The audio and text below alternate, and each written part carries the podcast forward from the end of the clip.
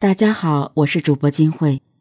二零一三年六月三十日上午，在唐山市，二十九岁的瓷厂工人汪英失踪五天后，人们在离他家几百米的草丛里发现了他的鞋子、衣物，还有带血的被子。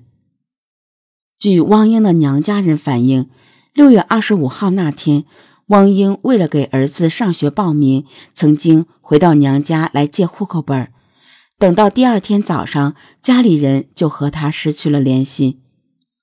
汪英的丈夫赵亮说，六月二十五号晚上，自己和妻子没有在一起。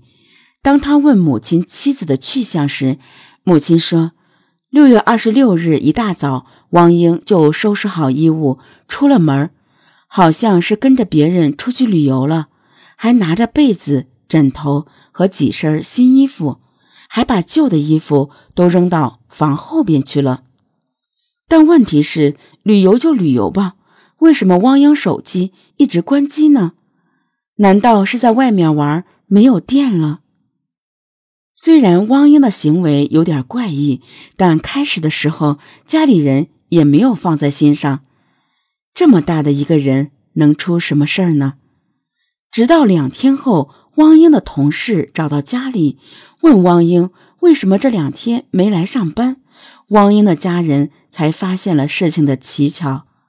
同事说，厂子里每个月有一个五十块钱的全勤奖，汪英特别在乎这个，从来没有落过这个奖。而且同事还说，单位这几天也没有组织旅游。既然不是厂子组织的旅游，那么汪英一个人又会去了哪里？为什么连续几天都不和家里人联系？就在大家对汪英的去向迷惑不解的时候，汪英婆婆说起一件事情，突然引起了大家的注意。婆婆说，汪英跟她单位一个男的不三不四的，有可能跟那个男的私奔了。婆婆的话里明显带着怨恨。难道汪英做了对不起她丈夫的事儿吗？当警方向汪英的丈夫赵亮求证时，却发现这个男人对妻子的态度也显得十分微妙。而且，汪英的丈夫不主张报警，他说：“汪英过几天就会回来的。”警方感觉，虽然汪英的丈夫也一直在找汪英，但是找的态度并不是特别积极。汪英的婆婆说：“她跟汪英说过，如果你要喜欢我儿子，想跟我儿子长过，就别跟别的男人勾搭，时间长了容易出人命。”汪英当时没吱声。在婆家人看来，他们对汪英的猜疑并非空穴来风。平日里，这个带着大儿子改嫁过来的女人，最让他们看不惯的地方，就是喜欢用手机上网聊天。总拿着手机，坐月子的时候也拿着手机不撒手。婆婆更是说，曾经看到过三次汪英跟别的男人搂搂抱抱。看到妻子手机里那些陌生的头像，听到母亲讲给自己的那些不堪细节，赵亮很是不快。为此，两个月前夫妻两人大吵了一架。气急之下的丈夫摔坏了汪英的手机。汪英的丈夫觉得汪英在他家里过得并不是很开心，毕竟他家里负担比较重，所以他觉得汪英很可能是跟别人跑了。据汪英的婆婆说，汪英曾经跟她说过：“不喜欢你儿子，你儿子没本事，车啥也没有。”赵亮的姐姐也说。汪英在他们家好像不是诚心过日子的那种感觉，说汪英跑应该是迟早的事。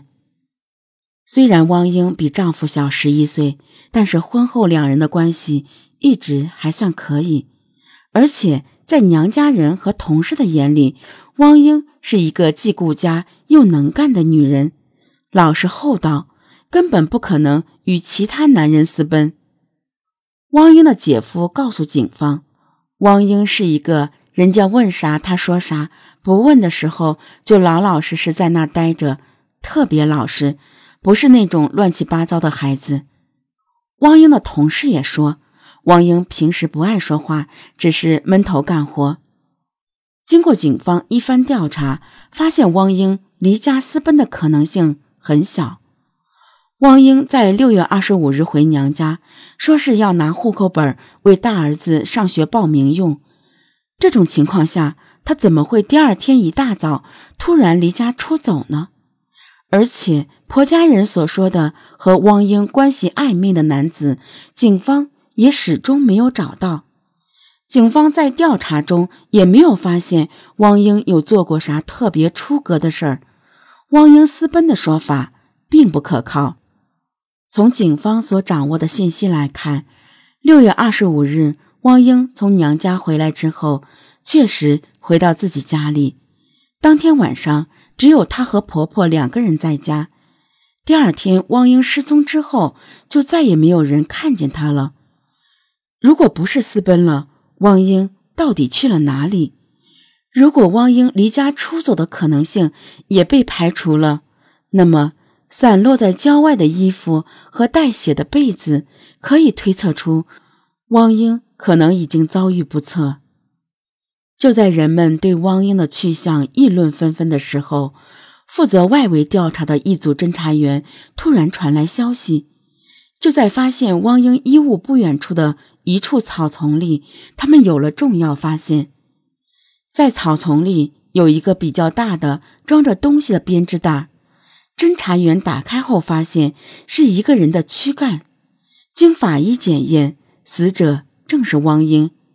他是在被害后被抛尸到这个地方的。那么，谁会对汪英实施侵害呢？在汪英从娘家回来后，最可能接触到的人就是婆婆、丈夫以及丈夫的姐姐。这三个人和汪英的被害会不会有关系？